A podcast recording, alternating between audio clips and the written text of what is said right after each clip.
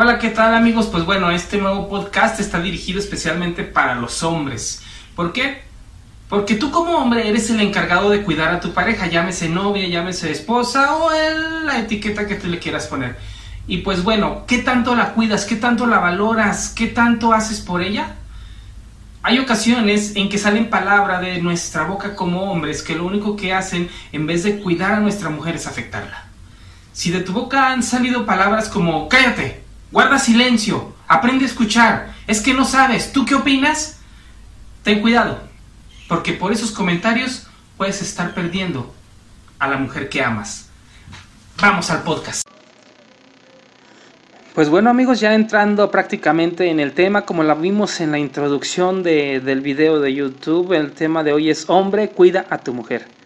Y quiero iniciar este tema reconociendo y levantando a toda mujer que existe en la faz de la tierra. Así es, absolutamente a toda mujer. Me preguntarás, ¿por qué? Pues creo que la respuesta es más que clara. Yo siempre he estado a favor de la mujer porque he visto que son personas que se la parten en el día a día que están en casa, que realizan diversas actividades del hogar, cuidan a los niños, si no tienen alguien que les apoye en el aseo doméstico, ellas mismas lo hacen, bañan, cambian, hacen tareas, preparan alimentos, lavan ropa, preparan el lonche del esposo y le sirven a la mesa. Hacen un sinfín de cosas por las cuales en su mayoría son actividades no valoradas por la pareja, llámese esposo, amante, amigo o novio. Pues justo por eso, porque no son tan valoradas como debieran ser. Por ello es que nace en mí ese sentimiento de valorar a la mujer, por todo lo que hace y por lo poco reconocida que es dentro de su núcleo familiar o dentro de un núcleo en el que esté habitando.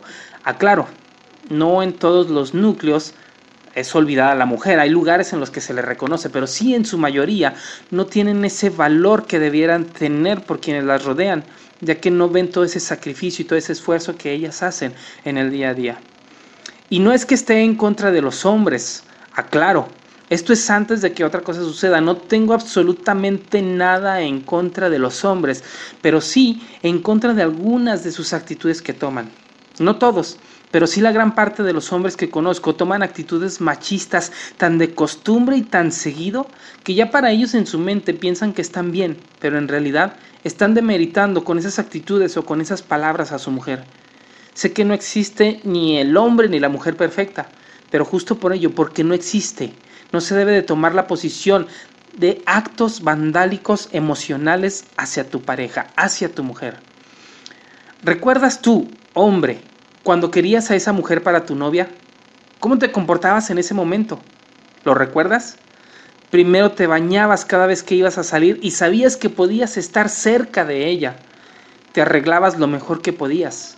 Un día así de repente, te entró el valor y decidiste acercarle y pedirte que fuera tu novia. Esto sin temor a equivocarme, te has de haber ido con tu gel bien peinadito, zapatos boleados, ropa planchadita y hasta perfumado. ¿Para qué? Para dejarle a esa bella mujer bien claro que estabas en busca de conquistarla, para dejarle una buena impresión. Lo normal es que te presentaras delante de ella con un ramo de rosas o alguna otra cosa como obsequio. Después de eso, ya cuando te dio el sí, la empezaste a ver lo más que podías en la semana, la tratabas como reina, no encontrabas el pretexto perfecto para sacarla a pasear lejos de casa y poder darle su primer besote donde no la vieran sus padres pues hasta ahí ibas bien, haciendo la labor que todo hombre debe de hacer para conquistar una bella dama. ¿Qué es lo que sigue? Ya te enamoraste de ella, iniciaste con que te gustara, pero la convivencia hizo que ya no solamente te gustara, sino te hizo caer con el mayor enamoramiento que pueda existir hacia esa reina que querías conquistar. Y eso te hizo tratarla mucho mejor. Le entregabas lo más bello de tu vida a ella, porque querías verla feliz en todo momento. Y al poco tiempo, el sueño de toda pareja, le pides que se case contigo. Y sigue siendo una relación bonita y maravillosa. ¿Por qué? Porque los dos están simplemente enamorados. Y vamos ahora al siguiente paso. Ya se casaron, ya llevan un inicio matrimonial de locura, de esos espectaculares, de esos de todo es miel sobre hojuela. Pero va pasando el tiempo y los detalles. Esos pequeños detalles de amor que van desapareciendo. poco a poco se van consumiendo como se consume el fuego en una chimenea. Me dirás, ¿cómo en una chimenea? La respuesta es sí. Todos sabemos cómo funciona una chimenea. Para que se encienda el fuego, tiene que haber quien lo encienda. ¿Y quién enciende el fuego de la chimenea? Ese es el hombre. La chimenea viene a formar parte o viene a representar la mujer. El hombre tiene que poner la leña, tiene que provocar el fuego y lo más importante, mantener ese fuego dentro de la chimenea. ¿Y cómo es que se mantiene ese fuego? Con pequeños detalles. Para la chimenea esos pequeños detalles son la leña. ¿Y qué pasa si el varón deja de poner esa leña? Pues simplemente se apaga y deja de dar calor. Así es con la mujer. Si no le das esos detalles pequeños, provocarás que su amor poco a poco se vaya consumiendo, que su amor llegue al momento en el que se tiene que apagar. Ahora, ¿por qué menciono pequeños detalles? Porque simplemente eso es lo que puede afectar a tu mujer. ¿Has escuchado el dicho que dice que de poco en poco se llena la bolsita? Pues esos pequeños detalles son los que van llenando la bolsita pero es tiempo de ver cómo es que se va llenando esa bolsita y cuáles son esas piedritas. La clásica frase del hombre, en su mayoría, repito, no todos, pero sí en su mayoría es, achis, yo ni le hago nada, sola se siente por todo, yo nada más hablo y ella se pone a llorar. Pues bueno, vamos a ver si es cierto que no le haces nada. Desde el momento en el que tomas actitudes extrañas y usas palabras como cállese, ¿Ahí qué estás haciendo? Te pregunto, ¿acaso le estás dando rosas a ella? Lógico no, le das a entender con esa palabra de cállese que su opinión no tiene ninguna relevancia, que su opinión no importa. Otra de las frases que utilizas es, ¿y tú qué sabes? O sea, fíjate lo que le estás diciendo, hombre. Aparte de todo lo que le dices, con esta palabra le estás diciendo a tu mujer que es una ignorante solo porque no coincide en algún detalle o en alguna idea que tú tengas. Otra frase bien conocida es, sírveme, ándale. Mira, mira, mira, mira. Pues si no te casaste con una persona para que fuera tu sirviente, te casaste con una mujer para tener la compañía perfecta en tu vida. ¿O qué te parece cuando utilizas esa palabra de, ¿no entiendes? Ahí tú le estás diciendo a tu mujer que si tiene tara o que qué le pasa o qué onda. Porque que yo sepa, toda mujer, y en especial la que decidió casarse contigo, tiene la capacidad de entender que te ama. Cosa que en ocasiones tú como hombre no valoras. Aquí tu método de machista, tu método de defensa te dirá, ah, ese güey está loco, yo quiero a mi vieja, pero necesita su corrección. Ahora resulta que tu mujer necesita corrección. Mira, mira, ¿y a ti quién te la da? Ella te tolera tus cosas que haces mal, tolera los ronquidos y sales con esas babosadas, pues no, aprende a valorar y a cuidar a tu mujer. Nunca le grites ni la maltrates delante de la gente. Nunca le demerites delante de tus amigos o amigas. Chécate cómo le hablas, cómo le contestas, cómo actúas y ve si realmente está bien, porque después andarás con la tristeza por delante al no haber cuidado a tu mujer. Si no la cuidaste, después Después no andes quejándote si se va con otro a pasear al cine, si se va con otro a pasear a la plaza, si se va con otro que sí la cuide y le dé esos pequeños detalles que tú ya no le das. Pero ahí no termina. Si eres de esos hombres que a la fácil se va y se mete con otra pensando que no se dará cuenta, ahí es lo peor que le puedas hacer. Y no me refiero solamente al sexo, me refiero a todo. Cuando buscas en otra sexo, besos, caricias, convivios, ahí estás tirando a la basura todo el amor que ella te da y todo el trabajo que te, que te costó acercarte a ella justamente cuando la tratabas bien.